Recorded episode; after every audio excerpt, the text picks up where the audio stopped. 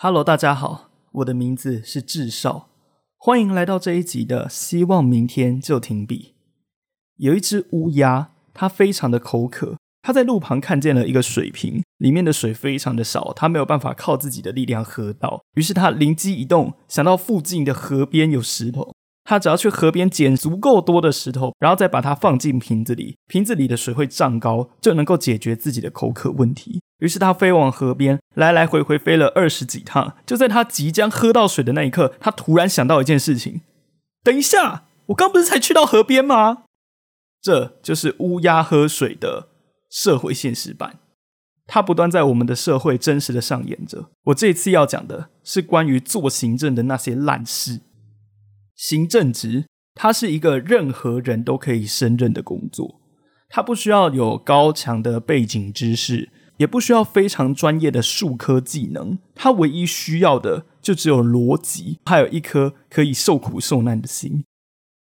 像某一些公家机关，它的行政职是确实需要通过某些考试得到资格，才有办法去升任的。那也仅此是可以让那个人进入到了新职场之后，马上熟悉里头的行政规则。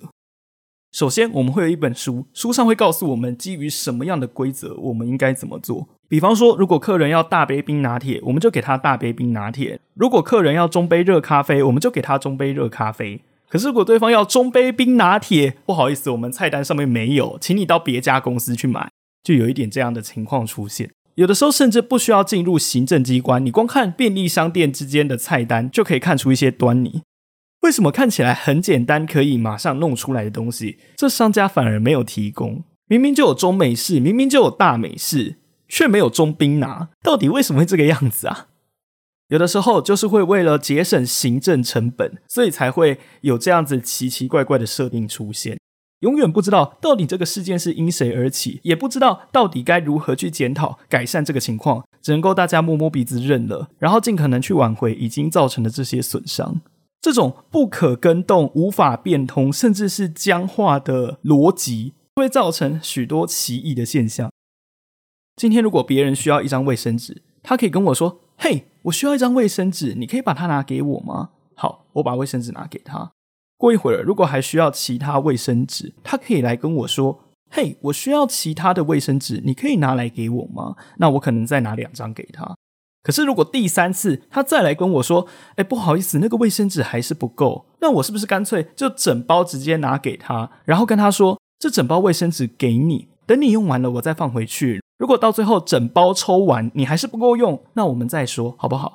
可是，在行政体制里面会造成的情况是。嘿，我需要一张卫生纸。好，我把一张卫生纸拿给他。嘿，我还需要一张卫生纸。我再把另外一张卫生纸拿给他。我还需要卫生纸。好，我要把整包拿给他。就在我要把整包拿给他的时候，又告诉我说：“等一下，你就照规定来嘛，你就一张一张拿。你为什么要直接整包拿给我？如果你需要整包卫生纸的话，我整包直接拿给你啊，这样有不对吗？你就看规定嘛，规定说你就一张一张拿，你为什么要直接整包拿给我？”请问一下，那规定哪里有写？自己去看啦，就会造成这样的情况。其实，在规定上，每个人的认知也都不一样，他们也没有很精确的定义，觉得说到底这个卫生纸一次要抽几张，只是在惯例上，他们认为一次抽一张比较安全，所以他们才决定一次抽一张比较 OK。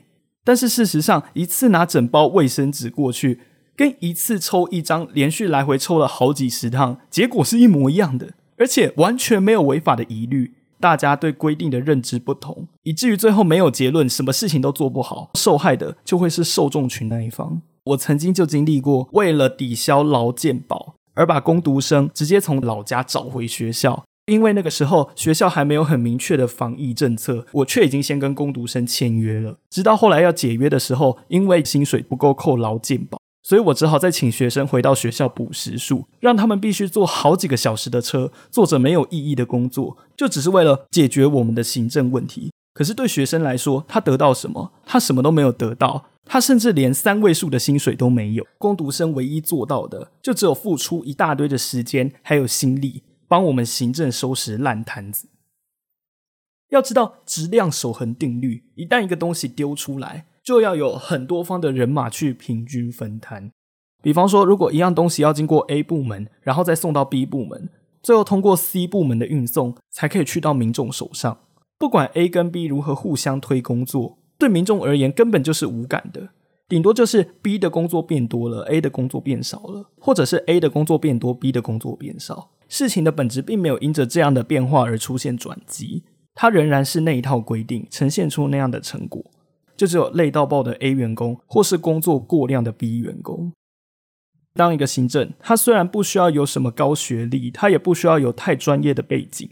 他可能也只是需要通过一个特定的考试就可以直接入门，但是他背后扛着的是那十八般武艺，还有应对各方人马的人际关系，以及那莫名其妙就加到爆的工时。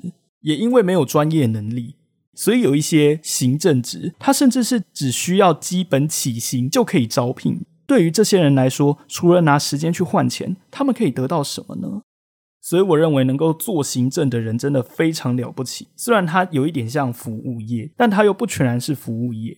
他的地位不够高，人为言轻。一旦一个事件发生或是一个案情下来，他没有办法去左右这整个案子的动向，就只能够祈求主管对这一份规定的认知和自己对这一份规定的认知是一样的。